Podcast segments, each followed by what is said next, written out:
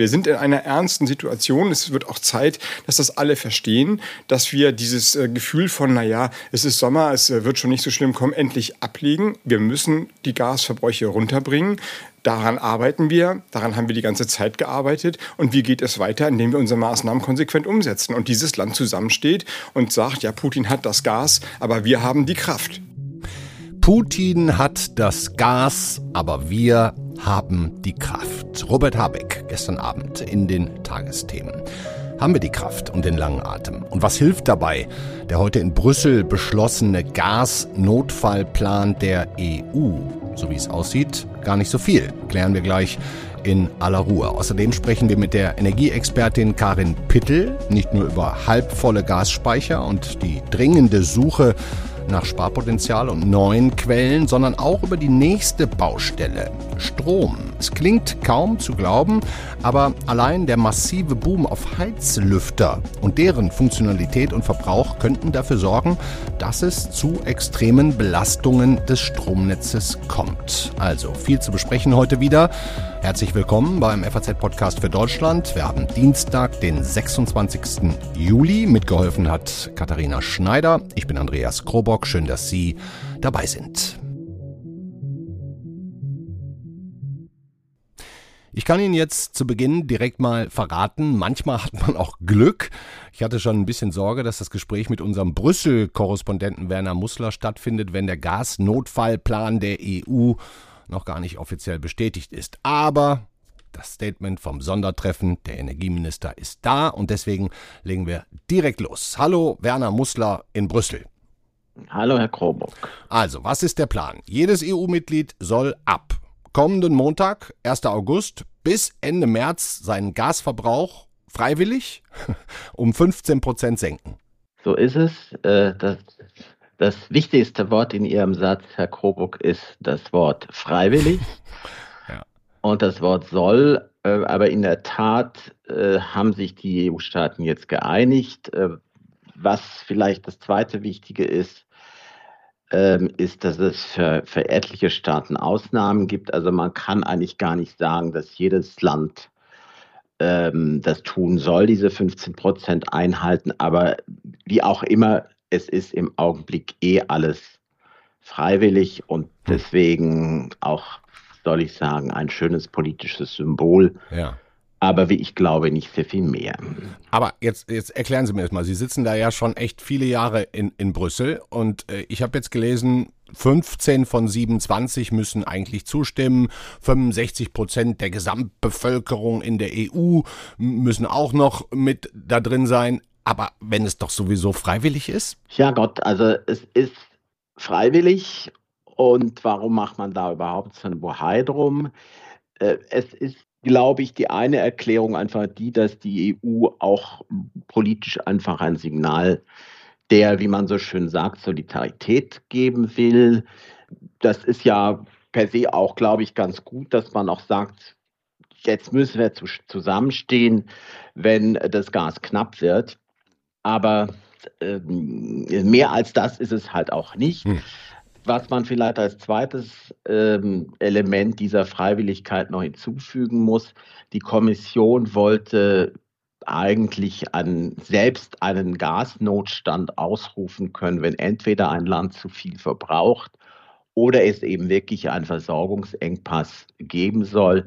Das haben die Mitgliedstaaten jetzt gekippt, das wird ah, nicht kommen sondern sie werden, sie, können Jeder das selbst das entscheiden. Mhm. Und ähm, ich sage mal so, da ist die Wahrscheinlichkeit, dass das dann kommt, noch ein Stück geringer als, als ohnehin. Es ist ein typischer EU-Kompromiss, alle sind irgendwie zufrieden, mhm. aber sehr wirksam ist das Ganze nicht in meinen mhm. Augen. Wie, wie kommen die überhaupt genau auf diese, vielleicht können wir mal so rum äh, ähm, darüber sprechen, auf diese 15 Prozent, weil das so gerade noch maximal realistisch machbar ist, hat man ausgerechnet, oder weil es vielleicht genau der Wert ist, mit dem nicht nur wir hier, sondern in der Theorie die ganze EU über den Winter käme? Warum diese 15? Ja, die Kommission hat äh, diese Zahl nicht einfach nur gegriffen, sondern in der Tat äh, das als Wert genommen, der äh, halbwegs problemlos, äh, aber eben auch nur im EU-Durchschnitt äh, erreicht werden könnte. Hm. Und äh, ich glaube, es hat damit zu tun, dass dieser Wert über die fünf ähm, vergangenen Jahre, dass da der Verbrauch um diese 15 Prozent gestiegen ist äh, und deswegen hm.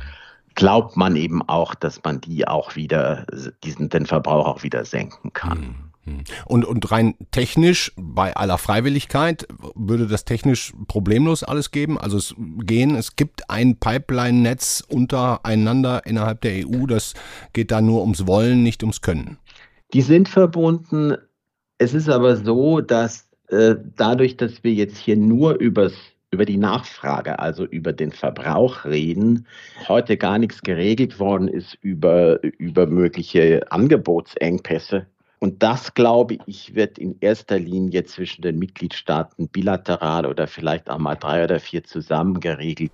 Mhm. Darüber, ich glaube nicht, dass es darüber je eine Einigung in der EU geben wird. Zum Beispiel gibt es sehr viele Gespräche zwischen Deutschland und Frankreich darüber mhm. im Augenblick. Mhm. Wie, wie ist denn überhaupt das Gefälle, das Gasgefälle, Herr Mussler, in der EU? Wir gucken ja hier in Deutschland meistens zuerst mal auf uns, messen unseren Gasspeicherfüllstand ganz genau, gucken, wie viel kommt durch Nord Stream. Im Moment sind wir da bei 20 Prozent, ähm, können dann ja auch leicht hochrechnen, ab wann es bei welchen Temperaturen knapp wird und so weiter und so fort. Wie ist das denn bei unseren Nachbarn? Ähm, stehen die alle in etwa so da wie wir oder gibt es auch welche, die gar keine oder gar noch viel größere Probleme haben? Also gar keine Probleme, würde ich sagen, gibt es im Augenblick keine Länder, die, die vollkommen sorglos sind. Aber es gibt schon große Unterschiede und diese Unterschiede sind in erster Linie eben logischerweise darin begründet, dass Deutschland eben sehr abhängig ist von russischem Gas und doch fast alle Länder, das nicht so stark sind, Österreich, Italien ist es fast so, aber äh, schauen wir äh, in das Land, äh, in dem ich zurzeit wohne, Belgien, mhm. importiert äh, sein, sein Gas eigentlich fast ausschließlich aus Norwegen und äh, aus Großbritannien und äh, auch ein Stück weit noch aus Katar. Natürlich äh, wirkt sich das auch einfach auf den Preis aus. Äh, insofern spüren das schon alle.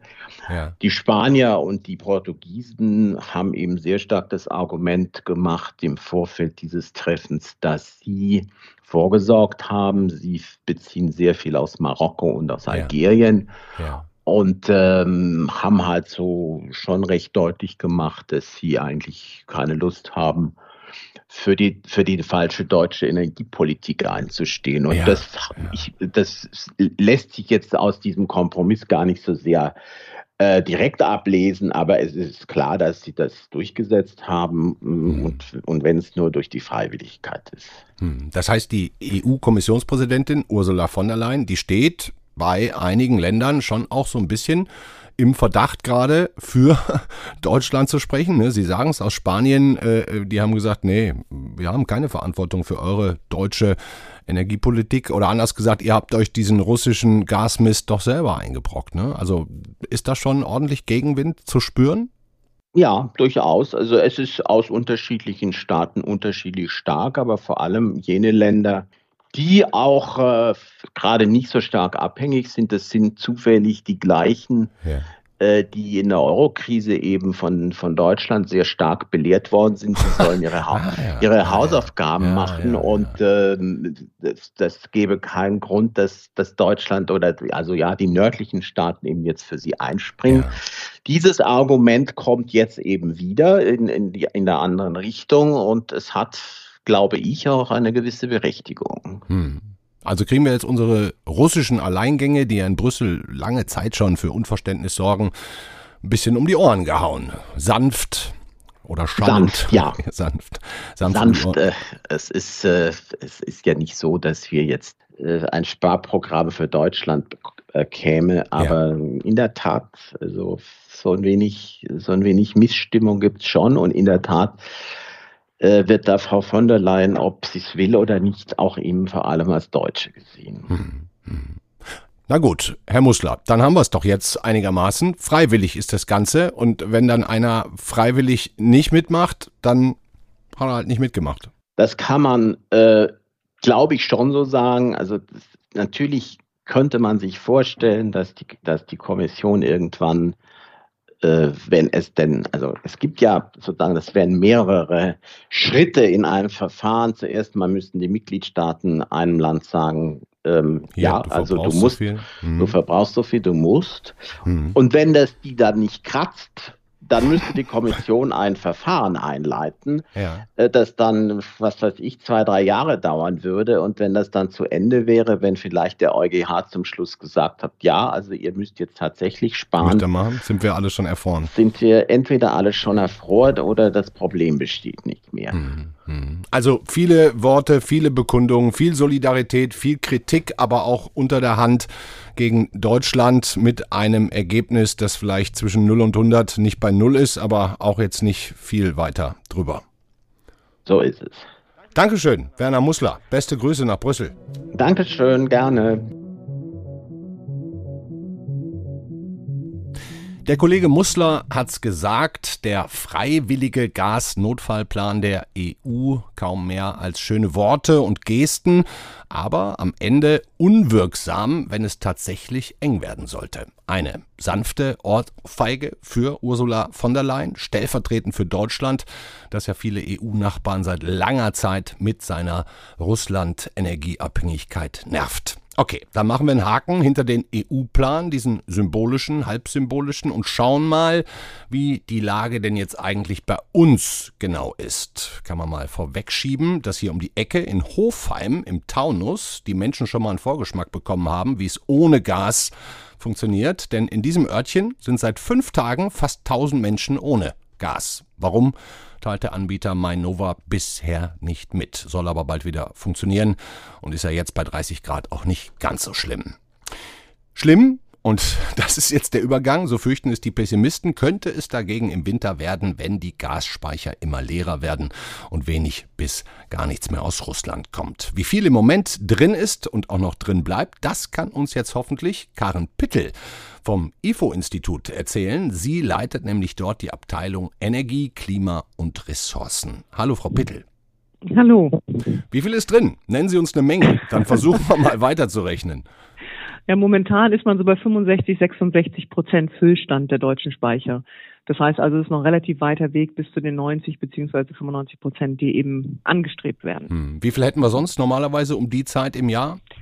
Das sieht gar nicht so viel anders aus. Also wir sind ungefähr da, wo wir sonst auch sind, aber wir haben eben normalerweise nicht diese Bedrohung, dass uns im Winter nichts mehr geliefert wird oder dass uns jetzt wenig geliefert wird. Das heißt, normalerweise können wir einfach auffüllen. Mhm. Und jetzt ist einfach die kritische Situation, wenn wir jetzt nicht mehr bekommen oder wenn wir dann plötzlich im Winter oder am Anfang des Winters nichts mehr bekommen, dass wir dann einfach zu wenig in den Speichern drin haben. Und das ist im Prinzip so der Hintergrund jetzt auch, ähm, warum alles so kritisch gesehen wird und man immer auf diese Speicherstände so ganz fasziniert schaut. Ja, dann machen wir das doch mal so richtig de detailliert. Man, man, liest ja immer von diesen prozentualen Füllmengen. Ist das ja. so die offizielle Währung? Also man spricht da dann von Prozenten. Ne? Also dann bleiben wir doch mal dabei. Zum 1. November sollen die Speicher also mindestens zu 90 Prozent voll sein. Genau. Jetzt sagt die Bundes Bundesnetzagentur, wenn 40 Prozent durch Nord Stream kommen, mhm. jetzt vermischen wir die Prozente ein bisschen, aber ich hoffe, jeder kann folgen noch, dann schaffen wir nur 80 Prozent Gasspeicherfüllstand vor dem Winter. Jetzt kommen aber nur noch, wissen wir seit gestern, 20 Prozent. Haben Sie, Frau Pittel, schon mal hochgerechnet, was das heißt? Ich habe es noch nicht hochgerechnet, aber ich meine, das sind insofern auch immer so ein bisschen Milchmädchenrechnung. Hm. Denn ob wir die 80 Prozent erreichen oder ob wir mehr oder weniger erreichen, hängt einfach auch davon ab, wie viel Gas wir verbrauchen. Hm. Und das ist irgendwo in den Köpfen noch nicht wirklich drin. Ne? Jede einzelne Kilowattstunde, die wir jetzt nicht verbrauchen, die können wir halt später benutzen. Hm. Das heißt also, wenn wir jetzt auf dem Niveau bleiben, was wir jetzt meinetwegen im Vorjahr hatten, dann haben wir natürlich einen wesentlich geringeren Speicherstand, als wenn wir jetzt schon versuchen, unseren äh, Gasverbrauch zu senken. Und ich glaube, das ist etwas, was wirklich viel noch nicht im Kopf ist. Hm. Also haben wir jetzt im Grunde zwei Möglichkeiten. Jetzt schon so viel sparen wie möglich, am besten gestern. Und gucken, dass Habeck noch ein paar Länder findet, die uns auch noch was liefern können und wollen. Genau, Habeck, beziehungsweise natürlich haben die Energieversorger wie Uniper zum Beispiel mhm. natürlich auch ein Interesse daran, dass sie die Verträge, die sie abgeschlossen haben, dann auch erfüllen können. Und dafür müssen sie natürlich auf dem internationalen Markt auch Gasmengen zukaufen. Mhm. Also es geht ja im Prinzip jetzt auch darum, kurzfristige Mengen zu akquirieren und nicht, nicht wirklich um die langfristige, es geht immer darum auch, aber das, was Habeck Herr Habeck da auch versucht hat in Katar zum Beispiel, da geht es ja nicht nur um die ganz kurze Frist, da geht es ja auch um ein bisschen längere Perspektive. Und, und, über wie viel Prozent Füllstand reden wir da eigentlich, wenn wir jetzt über Katar sprechen? Wie, wie viel könnte das denn ausmachen? Wissen wir da überhaupt schon irgendwas drüber? Also da gibt's unterschiedliche Aussagen auch zu, also ob Katar überhaupt in der Lage ist, so viel mehr zu liefern oder ob dann eben auch neue ähm, Gasfelder erschlossen werden müssen. Also kurzfristig mhm. ist es allerdings eher weniger tatsächlich die Menge an, äh, an Flüssiggas, an LNG, die auf den Weltmärkten zur Verfügung steht, als tatsächlich die Importkapazitäten, die beschränkt sind, auch in die EU durch die bestehenden quasi Regasifizierungs Einheiten. Mhm. Das heißt, deswegen versucht man jetzt ja auch zu investieren, also dass man jetzt zum Beispiel in Wilhelmshaven und Brunsbüttel eben die neuen schwimmenden ähm, LNG-Terminals ja, baut, damit ja. man selber, also quasi dann auch direkt in Deutschland und nicht auf andere angewiesen ist, tatsächlich auch direkt LNG importieren kann und damit natürlich insgesamt auch die Kapazitäten in der EU steigert. Ja, aber es wird wahrscheinlich schon noch einen Moment dauern, bis die fertig sind und dann auch benutzbar, oder? Ja, momentan ist man optimistisch, dass man das Ende des Jahres und Anfang des nächsten schafft. Also ich sag mal so, ich wäre froh, wenn es mal klappt. Ich meine, wir haben jetzt nicht unbedingt in Deutschland immer die best, den besten Track Record, was ähm, ähm, die Verwirklichung von Infrastrukturprojekten in kurzer Zeit äh, angeht. Und ich meine, hier sind natürlich alle möglichen Versuche gemacht worden, auch gesetzlich dann Sachen zu vereinfachen. Also es würde schon nochmal einen ganz erheblichen Unterschied auch machen. Ne? Also wenn wir da im Prinzip, das sind 13, 14 Milliarden Kubikmeter, die man da importieren könnte. Insgesamt haben wir in den letzten Jahren so 80, 85, 85 bis 90 verbraucht. Mhm. Das heißt, da sieht man, es ist schon eine ganze Menge, was ja. man da so zusätzlich dann an Lücke, wenn man so möchte, schließen könnte. Ah, okay, also diese Dinger sind tatsächlich ein Hoffnungsschimmer so ein bisschen. Ja. Ähm, gestern, und, äh, nee, es war nicht gestern, ein paar Tage her, hat der baden-württembergische Ministerpräsident Winfried Kretschmann ja auf diesem Gasgipfel sich optimistisch gezeigt. Wie ist es jetzt bei Ihnen? Ist das Glas bzw. der Gasspeicher eher halb voll oder halb leer aus Ihrer Sicht? Sie meinen für die Gesamtlage wahrscheinlich und jetzt nicht für die LNG-Terminals. Nee, die genau, neuen. die Gesamtlage. Oh, sag mal so, es, es, wird immer halb leerer. Also es, es geht immer, immer weiter runter. Ne? Also mm. ja, blöd gesagt. Nee, nee, ist gut, ist gut. Ähm, Passt gut, ja, der, ja. Ich meine, der Punkt ist eben, wir reden schon sehr lange davon, dass wir mehr sparen müssen, aber wir tun es ja de facto relativ wenig. Also ich meine, die Haushalte verbrauchen schon weniger, die Industrie verbraucht auch schon weniger, hm. aber das ist eben noch nicht in den Dimensionen, die wir eigentlich brauchen würden. Und da ist man immer noch sehr zögerlich, auch in der Politik, was ich irgendwo auch verstehen kann, ähm, tatsächlich auch schmerzhaftere Maßnahmen durchzusetzen. Weil ich meine, die Dynamik ist da ja im Prinzip dann wieder ganz faszinierend. Ne? Wenn die Politik jetzt tatsächlich schmerzhaftere Maßnahmen durchsetzt, was natürlich Widerstand auch hervorrufen würde, ja, ja, ja. dann würde zwar der Gasverbrauch sinken, aber gleichzeitig kann es natürlich dann vielleicht erst recht dazu kommen, dass Russland nicht die, äh, den Gasver die Gaslieferungen einstellt, weil dann ist das Druckpotenzial natürlich geringer. Ne? Wenn wir es nicht wirklich brauchen, dann macht es keinen Spaß mehr so ungefähr.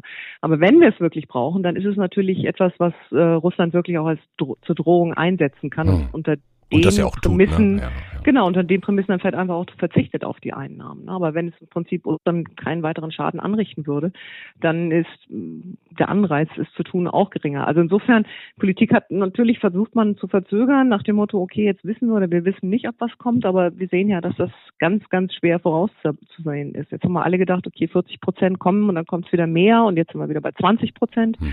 Also es ist schon ein gewisses Spiel, was da auch Klar, gespielt wird. der führt uns an der Nase rum. Das ist, genau. ist so. Ne? Ähm, wir können ja vielleicht mal mit Gas oder da jetzt mal einen Deckel drauf machen äh, und festhalten, auf keinen Fall wird es im Überfluss da sein im, im Winter. ähm, ein anderes Energie, Energiethema, das bisher noch relativ stabil aussah, zumindest für mich als Laien mit, mit, mit Blick auf die nächsten Monate, ist Strom. Mhm. So, und jetzt scheint aber, scheinen die Deutschen ganz klar heimlich beispielsweise seit Wochen die Baumärkte zu stürmen und Heizlüfter zu kaufen. Ich, mein ja. Gefühl ist, das ist langsam ernst zu nehmen. Ne? Also eine Statistik über die absoluten Zahlen gibt es wohl nicht, aber zum Beispiel versucht zu finden, ja. ist nicht möglich, genau. Aber von der Baumarktkette Hornbach haben wir jetzt gehört, mhm. die verkaufen gerade sechsmal so viele Heizlüfter wie sonst. Ne? So, jetzt ist die ja. Frage, was wäre denn, wenn wir jetzt im Winter ein, zwei Millionen Haushalte hätten, die ihre Bude mit Strom heizen? Mit diesen Heizlüftern? Der Stromverbrauch würde, der Stromverbrauch würde natürlich hochgehen. Also es gibt dann auch Leute, die sagen, wenn die alle auf einmal angeschlossen würden, dann laufen wir Gefahr, vielleicht noch in einen Blackout reinzukommen. Ja, Gut, das setzt ja. dann wahrscheinlich voraus, dass wirklich alle zur gleichen Zeit einschalten, was auch nicht unbedingt wahrscheinlich ist. Naja, wenn es mal über Nacht kalt wird, ne? Gut, aber das, das weiß man ja auch vorher. Ne? Da können sich ja Energieversorger und Netzbetreiber auch darauf einstellen, dass sie wissen, okay, da wird morgen jetzt mehr kommen, weil wir wissen, da sind zu viele Heizlüfter auch dran. Also insofern ist das noch relativ gut planbar. Aber ähm, was man auch berücksichtigen muss, ist, dass im Prinzip in der Umwandlung der Energie in Wärme mhm. es im Prinzip wesentlich effizienter ist, wenn ich das tatsächlich direkt in Wärme mache und nicht über Strom gehe. Das heißt also, man braucht viel mehr Gas weil man diese Stromspitzen vermutlich mit Gas dann auch bedienen würde, als wenn man das über die Wärme macht. Ne? Also so aus der Gesamtperspektive vom Gasverbrauch her ist das eigentlich keine gute Idee. Jetzt mal davon ausgehend, dass man diesen Zusatzbedarf, ne, diese typischerweise werden ja die Spitzen im Strom, Stromverbrauch dann eben auch gerade durch Erdgas äh, gedeckt. Ja, ja. Wenn das über Erdgas äh, gedeckt wird, dann haben wir da quasi das nächste, also verschieben die Probleme, wir lösen sie nicht. Ja, und es ist jetzt auch nicht gerade günstig, das muss man natürlich auch sagen. Ne? Auch, ja. Also ich kann da auch nochmal zwei weitere Stimmen dazu reinwerfen, die wir gesammelt haben. Also Stadtwerke München warnen, es könne zu einer extremen Belastung für die Stromnetze führen und mhm. NBW spricht sogar schon von theoretisch möglichen örtlichen Stromausfällen. Ne? Also das die war sind das, was schon, ich meinte. Ne? Genau. Ja, die ja. sind schon auch ja alert, würde ich mal sagen. Ich meine, wir haben in Bayern natürlich auch noch zusätzlich das Problem, dass wir ja im Prinzip ein, wenn man also die größeren Prozentzahlen der Stromerzeugung ist Erdgas, ist Atomkraft und ist nur Erneuerbare. Äh, Atomkraft wissen wir, was am Ende des Jahres höchstwahrscheinlich kommt. Äh, Erneuerbare sind nun mal nicht äh, ständig am Einspeisen und Erdgas ist momentan auch ein großes Problem. Das heißt also Stadtwerke München, Schrägstrich Bayern, hat hier eben potenziell noch ein größeres Problem als der Rest der Republik. Ja, ja. Also das Wirtschaftsministerium, Bundeswirtschaftsministerium hat ja jetzt schon einen sogenannten Stresstest der Stromnetze durchgeführt. Jetzt mhm. soll es noch mal einen zweiten geben oder der mhm. findet schon statt, da bin ich mir nicht ganz sicher. Und je nachdem, wie die Ergebnisse ausfallen, scheinen Rot-Grün wie es die FDP ja will, doch auch über eine Verlängerung der Atomkraftwerke, zumindest so eine Art Streckbetrieb, mhm. nachzudenken. Ne? Scholz hat jetzt auf die explizite Frage gesagt, die Ergebnisse gucke man sich mal an. Wir hatten vergangene Woche in einer Sendung hier geklärt, dass Strom aus Atomenergie zumindest helfen kann, das Gas, das zur Verstromung genutzt wird, haben Sie auch gerade angesprochen, zu ersetzen, damit freizumachen fürs Heizen. Glauben Sie denn, die Ampel wird nach der Kohleverlängerung auch in den nächsten sauren Apfel doch noch beißen? Klammer auf, müssen, Klammer zu? Das ist, also ich sage so, ich finde es schwer zu sagen, ne, weil im Prinzip auch noch sehr umstritten ist, wie viel Erdgas tatsächlich durch Atom ersetzt werden kann. Weil Erdgas eben typischerweise, wie ich gesagt habe, zur Ergänzung ne, der Erneuerbaren. Ja. Also wenn ja. er wenig Erneuerbare, dann Gas und dafür eignet sich Atomstrom ganz schlecht. Ne, weil der quasi kontinuierlich durchläuft. Also was wahrscheinlicher ist, ist, dass der tatsächlich die Kohle erstmal aus dem Mix verdrängt. Also insofern gibt es dann Schätzungen, wie viel Gas eingespart werden kann, ja. ne, quasi in Höhe der sechs Prozent, die tatsächlich die Atomkraft oder wie viel Strom ersetzt werden kann der sechs Prozent, die die Atomkraft ja maximal liefert, bis hin zu nur ein Prozent, was Erdgas angeht. Also insofern, das ist schon mal etwas, was noch nicht so 100 Prozent tatsächlich auch feststeht. Es wird irgendwo dazwischen liegen. Also es sind keine exorbitanten Mengen. Mhm. Gleichzeitig hat man natürlich dann zum Beispiel Situation Süddeutschland, ne, ISA, ISA 2 ähm, hat hier eben dann natürlich dann schon noch vor Ort, wenn man möchte, in Bayern einen höheren Anteil, als das jetzt äh, im gesamtdeutschen Durchschnitt diese drei Kraftwerke ausmachen. Ja, ja. Und es scheint auch so zu sein, dass ISA 2 noch äh, durchaus Brennstäbe hat, die noch mehr produzieren könnten, als sie würden, wenn sie Ende des Jahres abgestellt würden. Also insofern, also das ist sozusagen die eine Seite. Die zweite Seite ist dann noch, dass äh, wir in Europa natürlich momentan schon eher Richtung Stromnotlage tendieren, einfach weil in Frankreich viele Große Kernkraftwerke. ja, genau. Ja. Genau, ne, viele vom, gerade vom Netz aus verschiedenen Gründen. Ja, Risse und, und wir so also gibt's da, ne? Risse, ja. Hitze, also Kühlung. Das heißt also, wir exportieren auch ziemlich viel dahin und da ist die Frage, ob man nicht versucht, so die Argumentation auch der EU-Kommission so viel wie möglich an Kapazitäten irgendwie am Netz zu halten, um da eben auch Abhilfe zu schaffen. Gleichzeitig ist für mich eben auch noch nicht klar, wie gut und zu welchem Preis können jetzt Brennstäbe in der Kürze der Zeit beschafft werden, ja. äh, beschaffen werden. Also zumindest für die anderen beiden müsste das ja relativ schnell gehen für die anderen Kraftwerke.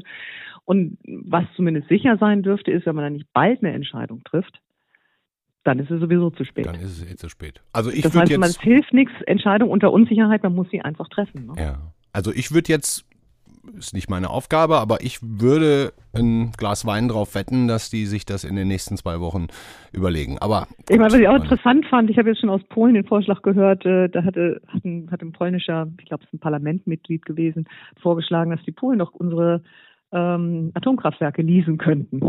Fand ich jetzt auch eine interessante, diskutiere ich heute Abend noch im polnischen Fernsehen mit drüber. Bin ich mal echt gespannt. Also ah, ja, weil ja. natürlich erstmal man schüttelt als Deutscher erstmal den Kopf. Ja. Aber ich meine, das ist schon auch eine, was man immer wieder auch hört, wenn man mit Menschen außerhalb von Deutschland redet, so nach dem Motto, wenn nicht bei euch, wo dann? Ne? Ja. Also deutsche Technologie und so weiter. Ja.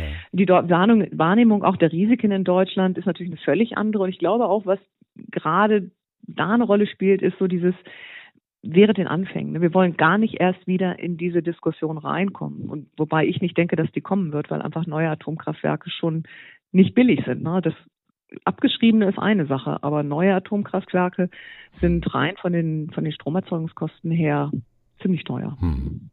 Okay, Karin Pittel vom IFE-Institut. Ähm, ich sage herzlichen Dank. Ich glaube, Gerne. zu weiteren oder klareren Ergebnissen können wir heute nicht kommen. es ist frustrierend. Es ist wirklich frustrierend, dass man nie sagen kann, es werden so und so, so viel Prozent ja. sein oder das. Es ist einfach, es hängt von so vielen Variablen ab, ja. dass es extrem schwierig ist. Dankeschön. Beste Grüße nach München. Vielen Dank und schönen Tag noch.